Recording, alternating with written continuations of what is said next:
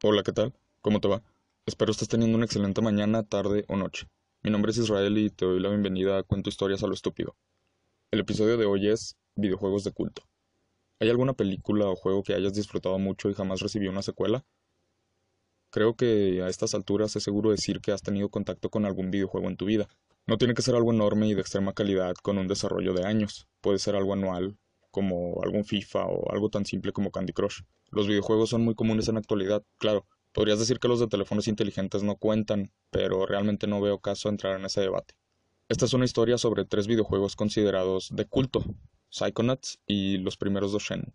Ahora, existen muchísimos videojuegos de culto, y he jugado varios, entonces no te sorprendas si vuelvo al tema más adelante, pero hoy te contaré sobre estas dos franquicias. Este episodio contiene detalles sobre distintos aspectos de los videojuegos a comentar, entre ellos la trama, sin embargo, no considero que la experiencia se arruine si escuchas las historias, pues se pueden considerar incompletas ya que sus finales no fueron definitivos. Por lo tanto, este episodio no habrá un aviso sobre spoilers. No entraré a detalle de sus respectivos finales, entonces no considero que debas preocuparte. Me interesa más hablarte del impacto de sus juegos, no solo en mí, sino en la industria y qué tan importantes los considero experimentar, tanto para una persona que juega muchos videojuegos como para una que no. Antes de empezar, debo aclarar algo, en caso de que no lo sepas ya. Un medio de entretenimiento se puede considerar de culto de varias maneras. La más común es cuando la crítica lo aclama, pero el público no. Por ejemplo, probablemente hayas visto cuando menos escuchado de una película llamada Donnie Darko.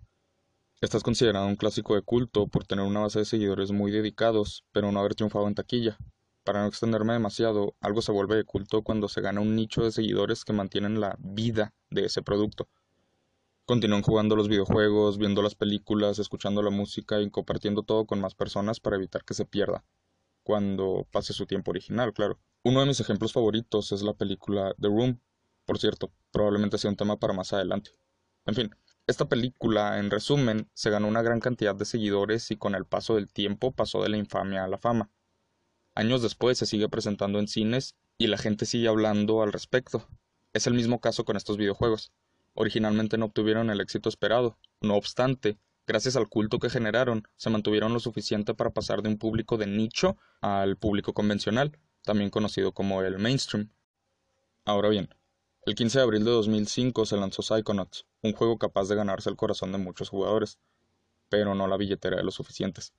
Este fue el primer juego de Double Fine, una desarrolladora con una reputación de gran calidad, pero también de crear clásicos de culto. Su fundador y también creador del videojuego es Tim Schafer, un antiguo empleado de LucasArts. Si este nombre te suena, probablemente sea por su fundador, George Lucas, creador de dos pequeñas franquicias cinematográficas conocidas como Star Wars e Indiana Jones. Tal vez las conozcas, no sé. A lo que voy es que Psychonauts viene de un gran legado de trabajos de calidad. En lo personal no soy fanático de las películas que mencioné, sin embargo, no se puede negar el trabajo invertido en ellas, al menos en lo que George Lucas participó. En fin, el punto es, Psychonauts viene de la mente de un creativo con mucha experiencia, pues Tim Schafer participó en algunos de los juegos de aventura más famosos de sus épocas, y este juego no es lo único en su carrera que vale la pena conocer. Psychonauts tiene una premisa peculiar para la época en que se lanzó, tratando un tema más profundo que la gran mayoría de los juegos, o incluso otros medios de la época. La gran mayoría de las historias en los videojuegos para ese entonces eran el héroe buscando venganza, o un protagonista capaz de salvar al mundo pelear en alguna guerra y demás escenarios épicos a escalas impresionantes basados en las historias más importantes de la humanidad. Sin embargo, Psychonauts redujo mucho la escala, pero aumentó la relevancia del tema. Este es un juego sobre la importancia de la salud mental. El desarrollo se puede considerar desde 1993 aproximadamente, mientras Tim trabajaba en un juego llamado Full Throttle. Aquí, Tim quería agregar una secuencia en la cual el protagonista ingería peyote y tenía un viaje psicodélico dentro de su propia mente pero por la sustancia que involucraba, LucasArts no lo permitió. Entonces Tim aceptó descartar la idea, pero solo de momento, para explorarla cuando tuviera todo el control creativo y lo hizo cuando fundó Double Fine. Entonces, ¿de qué trata Psychonauts? Este juego se enfoca en Rasputin, Ras, para abreviar, un niño de 10 años con poderes psíquicos que huye de su familia cirquera, pues su padre odia a los psíquicos y quiere entrenar a Ras como acróbata se refugia en un campamento de verano, creado específicamente para entrenar a niños con habilidades como las suyas y convertirlos en espías psíquicos llamados Psychonauts. Estos agentes son capaces de entrar a mentes ajenas, resolver sus trastornos psicológicos y destruir sus enfermedades mentales desde lo profundo de su psique. Ras tiene poco tiempo para desarrollar sus habilidades, pues Mila Bodelo, una profesora del campamento, contactó a su padre porque Ras no debía estar ahí sin permiso. Esto le da hasta que llegue él para llevar a cabo su entrenamiento. Ras comienza bajo la tutela del entrenador Oleander. Durante su cerebramiento básico, o sea, cerebramiento, entrenamiento, sí, en fin. Desde el primer nivel, Psychonauts destaca en su diseño. Este nivel toma lugar dentro de la mente del entrenador Oleander. Su uniforme, actitud y demás nos dejan claro que tiene un pasado militar. Pero el hecho de estar en su mente lo confirma, pues es un campo de batalla en plena guerra, constante. El diseño nos cuenta mucho acerca de, de Oleander como persona. Todos los niveles de este juego toman lugar dentro de la mente de algún personaje del juego, y cada uno es único, pero llegó eso más tarde. Durante el cerebramiento básico nos encontramos los primeros coleccionables del juego, y este juego tiene muchos, muchos, muchísimos coleccionables. Están los productos o figments de la imaginación. Estos son los más abundantes y tienen diseños muy variados, pues son cosas que el personaje ha imaginado. Después está el bagaje emocional, varias maletas vivientes en cada nivel. Estas tienen caras y presentan emociones con sus expresiones faciales, generalmente de miedo o tristeza, pues es el bagaje contenido en cada mente, y el coleccionable más importante, las bóvedas de memoria. Estas huyen de RAS y debemos atraparlas para ver su contenido. Este es una presentación en diapositiva sobre el pasado del personaje, y con esta presentación podemos entender mejor la razón de su trastorno psicológico. En el caso de Oleander, primero encontramos una llamada El orgullo de Oleander, y contiene sus recuerdos como héroe de guerra. Sin embargo, aunque Oleander es una persona de estatura muy baja, en sus recuerdos se ve muy alto y con extremidades largas, algo extraño, pero más adelante Raz encuentra otra bóveda de memorias, escondida más profundo en su mente, llamada La vergüenza de Oleander, en esta presentación, Oleander aparece siendo rechazado de todo cuerpo militar debido a su baja estatura, generando un odio en contra de toda la gente alta. Él intenta entrar a la marina, al ejército, etc. y de todos lugares lo echan por su estatura. No te contaré el juego completo, pero quiero hablarte de los niveles que más me interesan para explicarte por qué es tan bueno el juego. El resto de la historia intentaré verla a grandes rasgos. Ahora, tras el excelente desempeño de Raz en el cerebramiento básico, el agente Sasha Nine lo invita a su entrenamiento avanzado, que es entrar en su propia mente, o sea, Raz entrar en su mente y desbloquear su verdadero potencial. No obstante, estando ahí, Raz tiene una visión de una clase de dentista o algo así intentando robar el cerebro de Dogen, es otro niño del campamento. Cuando Raz sale de su mente, se percata de que su visión se volvió realidad y Dogen ya no tiene cerebro. Raz entra también al subconsciente de Sasha, donde comienzan a aparecer los enemigos más comunes del juego, los sensores unos seres que intentan censurar todos los pensamientos negativos de una persona. Mientras la mente de Oleander era un campo de batalla constante, la de Sasha es organizada, un cubo con pensamientos generalmente ordenados, pero en la profundidad se encuentran los miedos de la gente. De el agente, no de la gente. Por ejemplo, una de sus bóvedas de memoria contiene el recuerdo de la muerte de su madre, eh, lo cual pues fue la primera pérdida que él sufrió en su vida. Estas bóvedas siguen una regla, o sea, las bóvedas de memoria en general, no las de Sasha. Mientras más difíciles son de alcanzar, más oscuro es el recuerdo que guardan y el deseo de la persona por reprimirlo. Y ahorita vas a ver cómo. Bueno, vas a escuchar cómo. Después de Sasha, Raz visita la mente de Mila, una agente extremadamente jovial y amable, la que te comenté eh, al principio de la historia. Tiene muchísimo cariño por todos los niños, siempre intenta hacer a todos felices y este nivel es uno de los más interesantes del juego. Además es mi favorito. La mente de Mila es una fiesta enorme, música en todas partes, gente bailando. El estilo del nivel es igual al de Mila, estética de una moda disco. Todos ahí se divierten, pero Mila tiene uno de los secretos más oscuros en el juego. Aunque todo el lugar pues es así como que una... Pues sí, no, una disco. Es un estilo así como setentero, me parece. Ya no estoy seguro de cuándo fue la época disco. Bueno, no importa. El punto es que es de época disco, sí. En fin, todo es así, ¿no? Pero Mila tiene un secreto muy muy oscuro, tal vez el más oscuro de todo el juego. Una de sus bóvedas contiene recuerdos de sus aventuras como agente de campo. Sasha era su compañero. Hacen un gran equipo y hasta aquí todo normal, ¿no? Siempre resolviendo problemas y lo que sea. El secreto está en la segunda bóveda, pues esta contiene la historia de Mila antes de ser una Psychonaut. Trabajaba en un orfanato. Todos los niños le tenían cariño y era mutuo. Jugaba con ellos y claramente amaba su trabajo. Pero un día, mientras Mila estaba fuera, el orfanato comenzó a incendiarse con los niños encerrados dentro. Ella llegó al lugar cuando todo ya estaba en llamas, entonces no podía hacer nada para arreglarlo. Aunque estando ahí, podía escuchar los gritos de los niños y, al ser una psíquica, podía ver todo lo que ellos estaban sintiendo y sentirlo igual, y esos gritos se grabaron en su mente. para siempre. Dentro de la mente de Mila, quien parecía ser la única con una mente completamente sana, existe un solo lugar distinto al resto, sin la música disco, sin la fiesta, sin nada. Ahora, este lugar es uno al que solo se puede acceder cuando Raz tiene habilidades muy avanzadas en el juego, y está muy bien escondido. Aunque es uno de los primeros niveles, si quieres encontrar esta habitación tienes que volver más adelante. Aquí es donde se encuentra esa segunda bóveda con la memoria que te comenté. Entonces es imposible encontrarla la primera vez que entras a la mente de Mila, y es muy poco probable encontrarla por accidente. Debes buscarla bien. Este lugar es oscuro, no hay luces de colores, no hay fiestas, no hay bailes, no hay pues nada de lo que hay en el resto de la mente. Mientras Rosa está entrando a este lugar, Mila le dice que no tiene que entrar ahí, debería irse, volver a la fiesta. No necesita entrar a lugares tristes, mejor que vuelva a un lugar feliz. Incluso intenta empujarlo fuera de su mente, pero si entras a este lugar puedes ver un círculo de fuego rodeando todo. En él hay figuras que parecen estar gritando. Estas figuras son pesadillas, y este lugar es lo más recóndito de la mente de Mila. Aquí es donde reprimió su recuerdo más doloroso, para poder mantenerse feliz siempre. Es curioso, hay rumores de que este recuerdo está basado en hechos reales, aunque no he podido confirmarlo, entonces no me tomes muy en serio. Pero el rumor va así. Según esto, Tim Schafer se inspiró en una mujer que vivió en su casa antes que él. Aparentemente, ella solía trabajar en la escuela Lakeview, en Collingwood, Ohio, pero se mudó a esa casa a estados de distancia después de que la escuela en la que trabajaba se incendió. Este incendio ocurrió en 1908 y no tuvo mucho misterio, por así decirlo. Inició porque un horno se sobrecalentó y estaba cerca de madera seca y esta pues se prendió en llamas, ¿no? Pero hay quienes dicen que el incendio fue provocado, aunque nunca se comprobó. Este incendio tomó las vidas de 172 niños y dos maestros en la escuela. Entre las muchas teorías, se dice que pudo ser el director de la escuela o incluso un intendente, de hecho, toda la historia o una versión está en un libro. Es muy interesante. Pero pues no es el tema para este podcast, no me quiero desviar. Más bien ese tema es más como una leyenda legendaria. Guiño, guiño. En fin, esta es una teoría sobre esa sección, pero inspirada en eso o no, es muy interesante presenciarla. Todas estas bóvedas le añaden mucha profundidad a cada personaje y te hace comprender mejor las acciones de cada uno. Este nivel es mi favorito porque contiene el mensaje más importante del juego, al menos en mi opinión.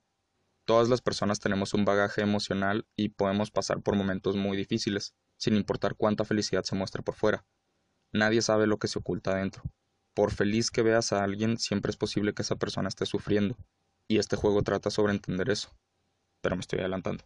Los cerebros de los campistas siguen desapareciendo. Raz intenta conseguir la ayuda de Sasha, pero aparentemente se retiró por asuntos oficiales. Mila está desaparecida también. Entonces, Raz se reúne con Lily, otra campista, para discutir el plan a seguir sobre la situación. Acuerdan que la situación debe ser culpa de Oleander. Él está robando los cerebros para apoderarse del mundo. Deciden ir a buscarlo, pero Lily es secuestrada por un monstruoso pez que atormenta el lago del campamento. Raz se lanza al auxilio de Lily, a pesar de tener un miedo enorme a los grandes cuerpos de agua, pues a su familia la maldijeron con que todos morirían ahogados en agua profunda. Para salvar a su compañera, Raz entra en la mente del pez, aunque se entera de que ya no tiene a Lily. En su mente, ayuda al pez con sus trastornos. Estaba bajo el control de Oleander, y cuando lo libera, el pez revela que su nombre es Linda, y ayuda a Raz a cruzar el lago en forma de agradecimiento, pues cruzando el lago se encuentra un manicomio, donde Oleander probablemente se esconde. Frente al manicomio, Raz se ve detenido por un guardia que cuida la entrada, Boyd Cooper. Este le dice a Raz que el lechero tiene la llave, él no puede abrir la puerta, Boyd no parece estar lúcido y está hablando sobre una gran conspiración. Como Raz no entiende lo que ocurre, decide entrar a la mente del guardia. Y este es otro nivel que quiero comentar un poco más a detalle. De hecho, este nivel es de los más aclamados del juego, y con buena razón. Aquí, el ambiente es un vecindario, constantemente bajo vigilancia, completamente retorcido. La calle se distorsiona en distintos niveles y el lugar está repleto de personas con gabardinas y sombreros. Claramente son algún tipo de agentes de gobierno vigilando, pero todos están disfrazados de alguna manera, dependiendo del lugar en el que estén. Por ejemplo, en el cementerio cargan con flores y dicen estar muy tristes, pero de una manera muy robótica. O en medio de la calle tienen señales de alto o conos de tráfico. Intentan mezclarse con el ambiente. Adentro del nivel te encuentras el alter ego de Cooper, el lechero. Está encerrado en su casa mirando hacia afuera, hablando de que está bajo vigilancia y a su lado hay un pizarrón conspiranoico. Sus bóvedas, como es costumbre, nos cuentan su historia, Él solía ser un guardia de seguridad en una tienda departamental hasta que lo despidieron repentinamente. Esto lo hizo enojar mucho y decidió cobrar venganza. Esta venganza tomó forma de hacer bombas molotov con botellas de leche. Incendió la tienda de donde lo despidieron y lo encerraron en manicomio por ello. Más adelante, Oleander encontró a Boyd ahí, le ofreció un vaso de leche y lo hipnotizó con él. Una vez bajo sus órdenes, le dio un puesto como guardia, una vez más, pero ahora en el manicomio. La mente de Boyd es de las más interesantes por muchas razones, además de las cosas que comenté, claro. Este nivel tiene muchos detalles importantes. Tienes que disfrazarte de acuerdo a la zona que visites, tal como los agentes de gobierno, o te atacarán. Tal como el lechero cree que lo están observando, tú, al jugar, debes preocuparte por cómo te ven los demás. Debes preocuparte por mezclarte, o si no, pues te pueden atrapar. Este nivel es de los pocos en los cuales no hay sensores. Como dije, los sensores son los enemigos más comunes del juego, y su función es eliminar los pensamientos negativos, entre ellos Raz. Por eso siempre te atacarán para sacarte de la mente. Sin embargo, como el lechero se ha desquiciado tanto, no hay sensores. Sus pensamientos negativos andan sueltos. Mientras la pesadilla de Mila era extremadamente difícil de encontrar y se encontraba pues cautiva, las de Boyd te atacan con libertad dentro del nivel. La mente de Boyd está literalmente torcida, y entrar en ella te da una mejor idea de las razones. Raz descubre que la hipnosis de Oleander programó a Boyd para quemar el manicomio y así destruir cualquier evidencia que lo implicara. Raz cruza hacia el manicomio y en el camino a la cima se topa varios personajes que detienen su avance. Estos personajes son pacientes del manicomio y Raz debe ingresar a sus mentes uno a uno para resolver sus trastornos y conseguir pasar. Esto suena muy simple, sí, pero en un momento volvemos a eso. Ya en la cima, Raz encuentra al doctor Loboto, ese dentista que estaba robando los cerebros, y resulta que trabaja para Oleander. Está experimentando con los cerebros y Lily está aquí, mas ella conserva su cerebro, a diferencia de Sasha y Mila, cuyos cuerpos están ahí pero descerebrados. Raz se las arregla para liberar a Lily y juntos regresan los cerebros de los dos agentes. Oleander aparece listo para pelear, por lo que Sasha y Mila envían lejos a Raz y a Lily, para evitar que salgan heridos en la pelea. Un tercer agente entra y ataca a Oleander, por lo que éste pierde su cerebro. Mientras tanto, el lechero cumple su tarea y lanza una molotov al manicomio. Esta entra en contacto con gas y todo vuela por los aires. Los pacientes salen antes de la explosión y los Psychonauts salen ilesos. Tras la explosión, Sasha y Mila ven a un Oleander descerebrado y se burlan de él, mientras Raz se pregunta dónde estará el cerebro de, de la gente. Resulta estar en un tanque, controlado por el cerebro de Oleander. Ataca a los Psychonauts y deja inconsciente a casi todos, excepto a Raz, quien debe enfrentarlo solo. Raz logra ganar, pero pierde su cerebro en el proceso. Sin embargo, lanza su cerebro hacia el tanque, con sus poderes psíquicos, ¿no? de manera que combina su psique y la de Oleander adentro del tanque, con lo cual se fusionan sus recuerdos de la infancia, tanto la infancia de Raz en el circo como la de Oleander en la carnicería de su padre. Raz atraviesa este circo de carne y se enfrenta al padre de Oleander. Después, a la representación de su propio padre, quien intenta acabar con él, pero Raz lo derrota, y entonces su verdadero padre entra a su mente, o sea, el padre de Raz, ya el real, entra a esta psique combinada y le revela que también es un psíquico, no era solo un acróbata de circo. Y sus intentos por disciplinar a Raz eran porque su familia de psíquicos pues tiene muchos, muchos enemigos. Entonces solo quería preparar a Raz para lo que podría venir. Habiendo derrotado a ambos padres falsos, todo parece haber terminado, pero se combinan en un último enemigo. Para derrotarlo, el padre de Raz le da una habilidad especial a su hijo, con la que Raz es capaz de derrotarlos finalmente, separando así su psique y la de Oleander. Gracias a esto, los problemas internos, los trastornos de Oleander se terminaron y él se disculpa con los Psychonauts por lo que hizo. Raz es promovido a un verdadero Psychonaut y cuando todo parece estar bien, Sasha y Mila se enteran de que el padre de Lily, líder de los Psychonauts, fue secuestrado, por lo que Oleander, Sasha, Mila, Lily y Raz emprenden una nueva misión, dando así final al juego. Psychonauts es un juego único, merece su estatus como videojuego de culto, sin duda. Tiene una historia original, personajes interesantes, jugabilidad variada y lo más importante, es divertido. Tiene diálogos que son genuinamente graciosos, no son chistes forzados, pero también es divertido jugarlo. Tiene la suficiente variedad para mantenerse divertido. Además es extremadamente creativo. Como te dije, los niveles son a través de las mentes de los personajes, y cada nivel es realmente único contándote mucho sobre el personaje por el diseño del lugar que exploras. La mente de Mila, la persona más alegre, es una fiesta eterna ocultando un gran secreto. La mente de Void, el conspiranoico, es un lugar constantemente vigilado y retorcido, sin sentido de orientación. Todo está ahí para contarte sus historias, sin tener el juego lleno de cinemáticas en las que te expliquen todo así directamente. Ahora, hay un detalle importante sobre Psychonauts que no se puede ignorar. Como te dije, al final, el objetivo en muchos niveles es curar, entre comillas, a los personajes de sus trastornos. Hay gran variedad en el juego. Podemos ver bipolaridad, problemas de ira, esquizofrenia y demás que acomplejan a los distintos personajes, y tú, como protagonista, te encargas de eliminar esos trastornos. A veces caen en estereotipos, sí, y podrías ver al juego como insensible por ello. Pero debes tener algo en cuenta. Estos personajes no son objeto de burla. El juego tiene un gran sentido del humor, pero no se ríe de estas personas por sus complejos. Al contrario, te enseña que no son unos locos sin salvación, son gente con problemas y deberías apoyarlos como te sea posible. Claro, nadie puede entrar a la mente de alguien y pelear contra un monstruo o algo así que causa el trastorno, pero no es el mensaje que el juego pretende transmitir, al menos en mi opinión. A mi parecer, ese mensaje es la empatía. Cada persona en el campamento y fuera de él es única y capaz de ofrecer muchas cosas, por más que algo la acompleje.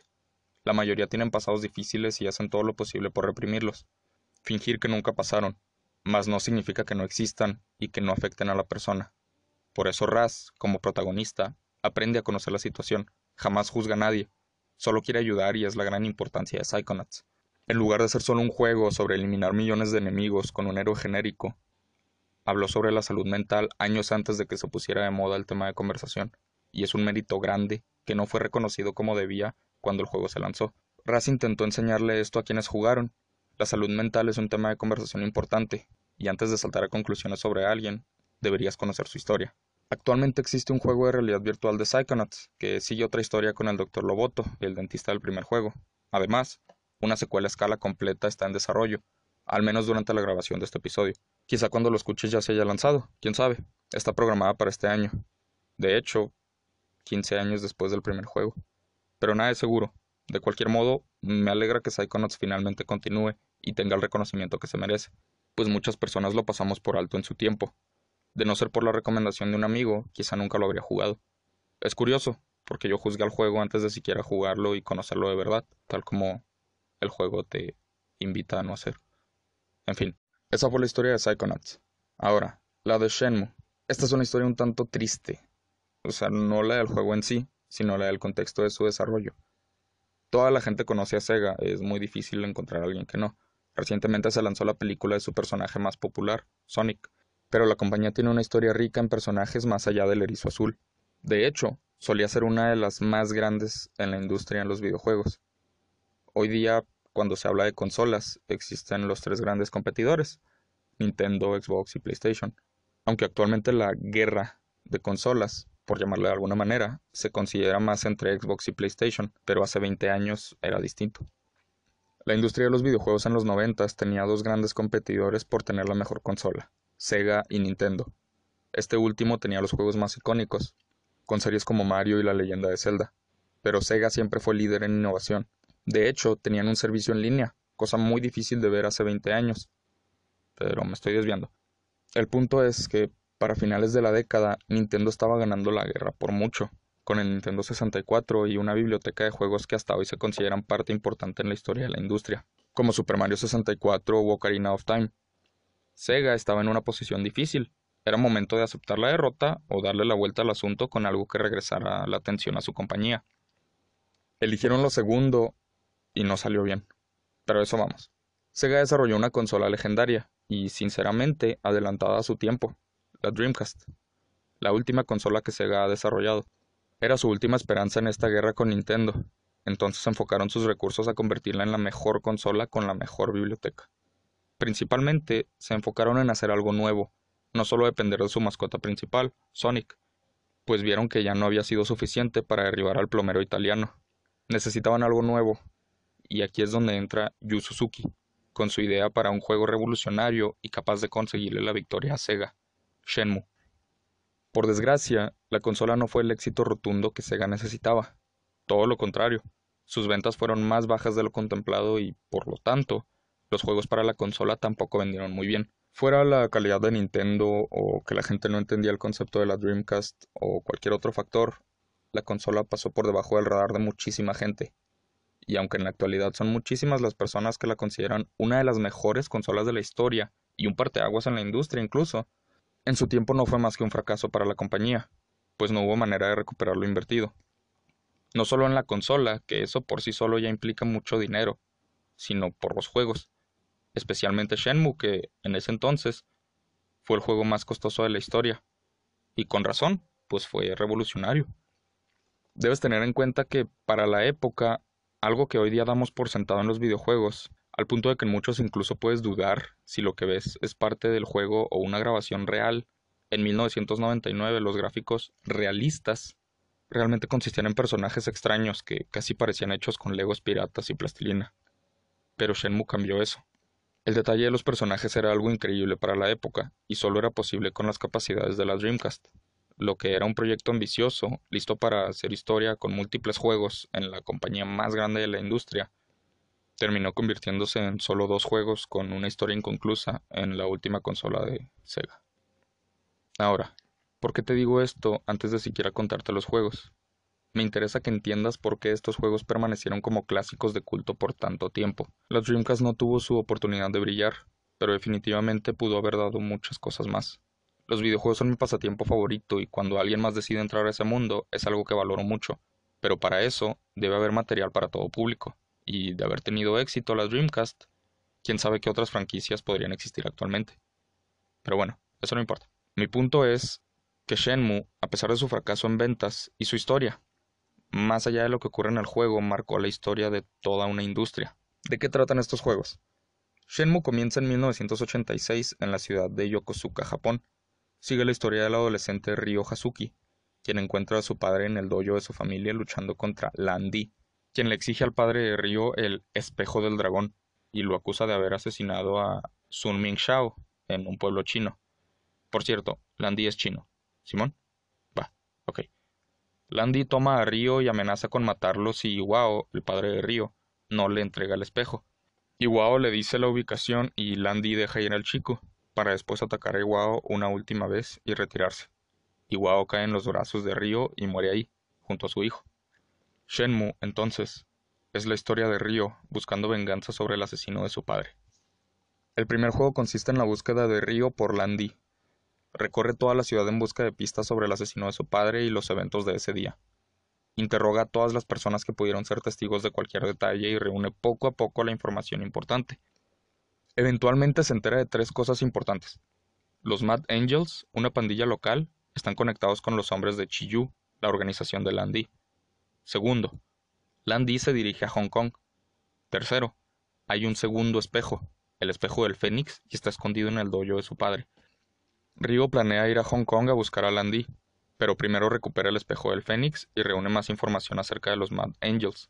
Sin embargo, la pandilla lo descubre y secuestra a su amiga, interés amoroso porque pues sí, no, así suele ser con estas historias. Siempre hay un interés amoroso. En fin, secuestran a Nozomi Harasaki. Ella es la amiga de Ryo. Él hace equipo con Whis Hang, el hijo del maestro Chen, un hombre que lo apoyó en su búsqueda. Ryo y Whis Hang se enfrentan a los Mad Angels y su líder, o sea, el de la pandilla, le revela a Ryo que Landy ya se fue a Hong Kong. Por lo cual, las familias de Chen y Ryo lo apoyan para abordar un bote que se dirige a Hong Kong. Pero antes de irse, el maestro Chen le instruye a Ryo que busque la ayuda de un maestro chino de artes marciales, claro, llamado Tao Li Shao. Después de esto, Ryo aborda el bote en dirección a Hong Kong y el juego termina. Un dato curioso, el tiempo en el juego avanza bajo reglas realistas, entre comillas. Si Ryo no avanza lo suficiente en la historia para el 15 de abril, tiempo en el juego, claro, hay un final malo, en el cual Landy regresa a buscar a Ryo para exigirle el segundo espejo, a lo cual Ryo pues se niega y Landy lo mata de la misma manera en que asesinó a su padre. El primer juego concluye el capítulo 1 de la historia de Shenmue. Podrá sonar obvio, pero ahí te va el bombazo. El segundo juego trata del tercer, cuarto y quinto capítulos de la historia. De hecho, Yu Suzuki planeó Shenmue para durar 16 capítulos. Pero es solo un dato. En fin, te preguntarás, pero Israel, entonces ¿qué pasa en el segundo capítulo? Necesito saber qué ocurre en el segundo capítulo. ¿Qué pasa si los juego y resulta que no entendí la historia porque me faltó el segundo capítulo? ¡Ah! Y tiene sentido. Pero no te preocupes. El segundo capítulo fue lanzado a manera de historieta y te cuenta la historia del viaje de Río entre Yokosuka y Hong Kong. Realmente no es tan relevante, no pasa nada, así que cambia la historia de una gran manera. Ahora sí, el segundo juego y por lo tanto el tercer capítulo comienzan a inicios de 1987, cuando Ryo llega a Hong Kong en busca de dos personas, Li Xiao Tao, quien le dijo al maestro Shen, así como a Yuan Shu, un experto en artes marciales que intentó advertirle a Iwao sobre su asesinato con una carta, pero la carta llegó tarde y Ryo fue quien la vio.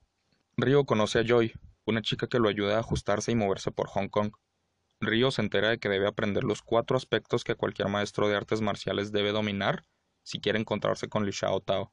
Al dominarlos, consigue audiencia en el templo Mo, donde se encuentra Li Xiao, quien resulta ser una veinteañera, cosa que Ryo no esperaba, pues todos los maestros que conocía eran hombres de edades avanzadas. Li Xiao era su nombre como maestra, pero su nombre real era Xiu Jing Hong.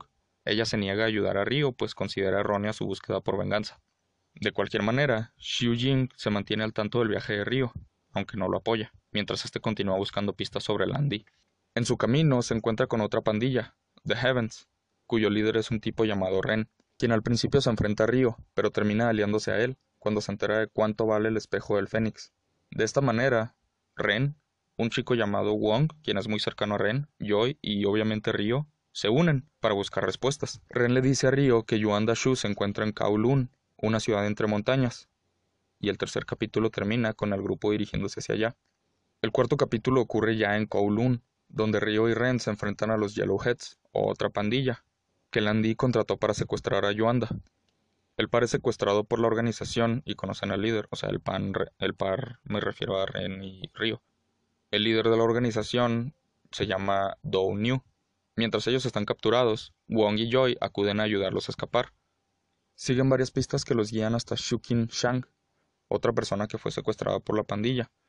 Él no es tan importante, entonces no entraré a detalles. Lo que sí importa es que Shang les da la ubicación de Yuan Shu, finalmente. Lo encuentran, pero Dou New los embosca, y en el enfrentamiento, Shu es secuestrado. Ren escapa del encuentro, pero New deja inconsciente a Ryo. Sin embargo, Xiu Jing, la maestra que no quería ayudarlo, ¿sí la recuerdas? Bien. Eh, espero no abrumarte con nombres, hay muchos más, pero intento cerrarlo los importantes. Igual, pues, como son nombres extranjeros, pues puede ser un poco más difícil de recordarlo, sé. En fin, Xiu Jing rescata a Ryo y lo lleva a un lugar seguro a descansar. Cuando Ryo se recupera, ella le pide no buscar venganza, pues es el camino del mal, pero él la ignora y se va para reunirse con el equipo. Joy les informa que Shu está cautivo en el edificio de los Yellowheads. Como el edificio está resguardado por todas partes, Ryo busca ayuda, conociendo así a un amigo de su padre, quien le cuenta que Iwao, el padre de Ryo, espero recuerde su nombre, en fin, le cuenta que Iwao fue a China a aprender artes marciales y le indica a una persona que podría ayudarle a entrar al edificio, siempre y cuando Ryo lo impresione en peleas callejeras. En ese caso, esta persona debería dejarlo entrar. Ryo se apunta para varias peleas callejeras, pues al ganarlas podría ganarse la oportunidad de pelear en el edificio de los Yellowheads. Ryo logra impresionar a la persona y ésta le dice cómo entrar al edificio. Entonces Ryo y Ren se infiltran al edificio junto a Wong, quien los espera en el sótano del lugar mientras el par avanza por los pisos del edificio. En el camino, se enteran de que Joy y Wong fueron capturados y están cautivos ahí mismo. Primero se topan a Joy, a quien liberan después de que Ryo derrota a otro artista marcial. Siguen abriéndose paso por el edificio hasta llegar a la azotea, donde Dou New tiene a Wong. Además, hay un helicóptero a punto de llevarse a Yoanda. En ese helicóptero está Landy. Ryo derrota a New y rescata a Wong. Además, logran evitar que se lleven a Yoanda, pero Landy logra escapar en su helicóptero. Él y Río se ven fijo a los ojos mientras Landy se aleja en el aire, así pues, al más puro estilo de película, ¿no? Ya en un lugar seguro, Yuanda Shu le explica a Río el propósito de los espejos. Estos son la clave para la resurrección de un orden antiguo, conocido como la dinastía King. El camino de Río debe seguir en la aldea Bailu, por lo que se separa de Joy, Ren y Wong para dirigirse a donde está Landy dando así fin al cuarto capítulo de Shenmue. El quinto capítulo ocurre en Willin, o Gilin. Nunca estuve seguro de cómo se pronuncia, pero bueno. El área donde está la aldea Bailu. Aquí, Ryo conoce a Shen Waling, una chica misteriosa que apareció en sueños de Ryo durante el primer capítulo, pero no había sido relevante hasta ahora, entonces por eso no tenía caso mencionarla. Ryo se entera de que la familia de Ling está conectada con los espejos, Ella guía a Río hacia las afueras de la aldea para que conozca a su padre, pero él no está. El padre entonces encuentra una nota y una espada, que Río combina con el espejo del Fénix, lo cual activa un dispositivo que muestra proyecciones de ambos espejos, y justo al final se puede ver cómo la espada comienza a flotar. Este es el fin del quinto capítulo y segundo juego de Shenmue. Un final muy ambiguo, definitivamente, y por supuesto que abierto una continuación. Por desgracia, por el fracaso del Dreamcast y el primer juego. Bueno, técnicamente al juego no le fue mal, pero no le fue lo suficientemente bien, debido al gran presupuesto que utilizó. En fin, Xbox obtuvo los derechos para el segundo juego para la consola original. Sin embargo, no fue suficiente para que el juego entrara a lo cotidiano, y la continuación de esa historia permanecería en el aire durante años. Shenmue está repleto de detalles muy valiosos. Más que un juego de mundo abierto o de peleas, o como quieras clasificarlo, es un juego de simulación de vida. Pues fuera de la trama, el juego simula la vida diaria en los lugares que muestra. Por ejemplo, estando en Yokosuka, Ryo se quita los zapatos antes de entrar a un lugar, como es costumbre en Japón. Los más de 200 habitantes tienen rutinas que siguen a lo largo del día y cada quien tiene la suya, desde que sale el sol hasta que cae. Por cierto, el juego cuenta con ciclos de día y noche, y los personajes se ajustan a ellos. Si necesitas entrar a un negocio, por ejemplo, no puedes entrar como si nada a las 3 de la mañana. Tienes que esperar a que el negocio abra, como pasaría en un negocio real. Lo cual sí, mucho realismo y todo, pero también volvía a los juegos tediosos. Sin embargo, ambos tienen muchas actividades para pasar el rato mientras el reloj avanza. Afuera de las casas hay letreros con el nombre familiar de quienes viven ahí. Puedes abrir cajones individualmente, puedes hablar con la gente y cada persona tiene algo distinto que decir. Algo gracioso del juego también son las voces, al menos en inglés. Fue localizado para este lado del mundo desde Japón, entonces se utilizaron las pocas personas que pudieron conseguir allá que hablaran el idioma, y el resultado es involuntariamente chistoso. Claramente es un producto de su tiempo, Mm, ¿Qué más? Ah, ya, ya sé. Eh, el clima. El clima es un detalle muy interesante. Se, se incluyó clima realista para cada lugar. Realmente se puso empeño en la inversión y hacerte sentir que estás en ese lugar mientras juegas, ¿sabes? Por ejemplo, cuando estás en la primera aldea, pues, o sea, no hay climas que no vayan con ese tipo de terreno, ¿me explico? Bueno, no importa. Río conoce muchos personajes a lo largo de su historia y forja relaciones con algunos de ellos. Mientras esas relaciones se vuelven más estrechas, los personajes confían más en Río y le enseñan más cosas. Tus acciones tienen consecuencias, pues si forjas una amistad con alguien, puede enseñarte alguna habilidad o técnica que te será útil en el juego. El propio juego es un entrenamiento para Río, pues no puede enfrentarse a Landy así como así. Necesita todas las habilidades que pueda conseguir antes de que se enfrente a Landy. Puedes interactuar con casi todo lo que encuentras, no solo con las personas hay máquinas expendedoras, hay máquinas de arcade. El segundo juego tiene una sección de carreras de animales que es muy divertida, pero es muy difícil explicarte por qué. Solo te puedo decir así grandes rasgos que pues puedes jugar con un pato en la carrera. Para un ganso, ya no estoy seguro. En fin, es un juego lleno de cosas por hacer y el esfuerzo que se le puso no se puede negar. Es una parte importante de la historia de los videojuegos y la tiene bien merecida. Tiene sus lados malos, claro. Por ejemplo, es confuso. En el caso del primer juego, tienes un mapa, pero es un mapa, digamos, realista. Te indica negocios y nada más, o sea, solo los puntos de interés. Pero no para ti, sino para cualquier persona que pudiera visitar ese lugar. Si tienes que ir a la casa de alguien, por ejemplo, tendrás que buscarla por todas partes hasta toparla y aprender dónde están las cosas que el mapa no marca. El hecho de esperar siempre los horarios a veces te hace perder el tiempo, pues eventualmente te quedarás sin actividades para pasar el rato se vuelve tedioso en ocasiones, por ejemplo, de nuevo en el primer juego, cuando Río intenta conseguir información sobre los Mad Angels. Consigue trabajo operando una grúa y tienes un trabajo de tiempo completo como parte del juego. O sea, ve, bueno, escucha, debes ir en el horario requerido y trabajar las horas que se te piden. Obviamente no es tiempo real, claro. Cada hora en el juego toma unos cuantos minutos, pero igual se vuelve tedioso. O sea, es demasiado realista para su propio bien. O no, depende de cómo lo veas. O sea, te da esa sensación de en verdad estar trabajando. Pero no sé si eso es algo bueno o malo. Supongo que depende de cada persona. Sí, son muchos detalles malos y muchos buenos. Realmente es como cualquier otro juego en ese sentido, pero tiene los suficientes detalles únicos para hacerlo destacar. Para estándares actuales, estos juegos no se pueden considerar de culto, no realmente pues ya son ampliamente conocidos y hasta se pueden considerar exitosos. Pero es lo que ocurre con cualquier obra de culto. No podemos negar eso. Dije el ejemplo de Donnie Darko, ya es muchísima gente la que la conoce, ya no es de culto. Sin embargo, eso es algo bueno. Apenas una obra es clasificada como de culto, lo más probable es que ya no sea así, lo cual siempre es bueno, o eso creo, pues significa que mucha gente ya la conoce y finalmente es tema de conversación cotidiano, en lugar de un tema para cinco personas en algún foro desconocido. Tanto es el reconocimiento de estos juegos que Shenmue incluso obtuvo una tercera parte gracias solo a donaciones de fanáticos y se convirtió en el juego con mayores donaciones hasta ese entonces.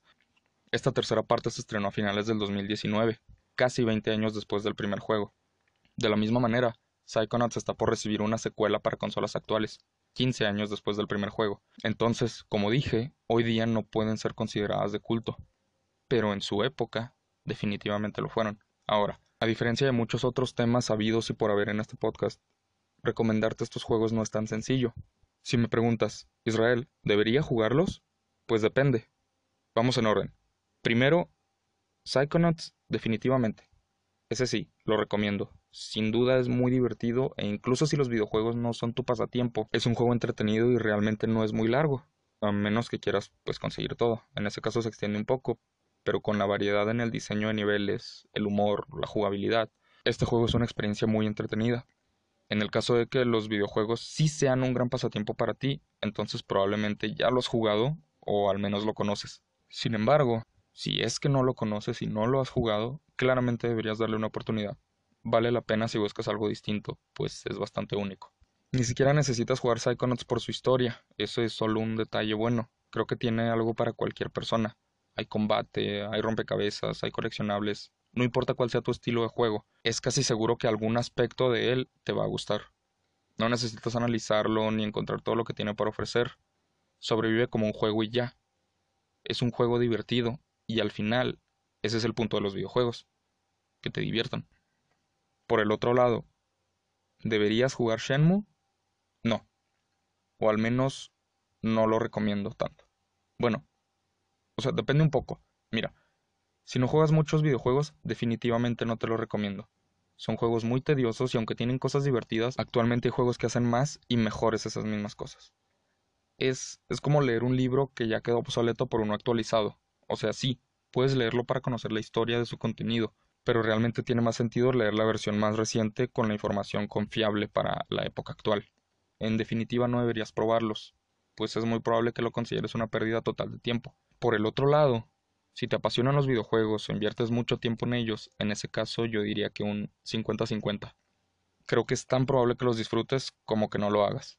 La mayor razón que puedo darte para jugar los primeros dos Shenmue es que conocerás un pedazo de la historia de los videojuegos, pero no se me hace razón suficiente para jugarlos, porque a diferencia de Psychonauts, no estoy muy seguro de que te parezca divertido. Lo que sí te puedo asegurar es que las historias de estos juegos valen la pena conocerlas, tanto en su desarrollo como en los juegos mismos.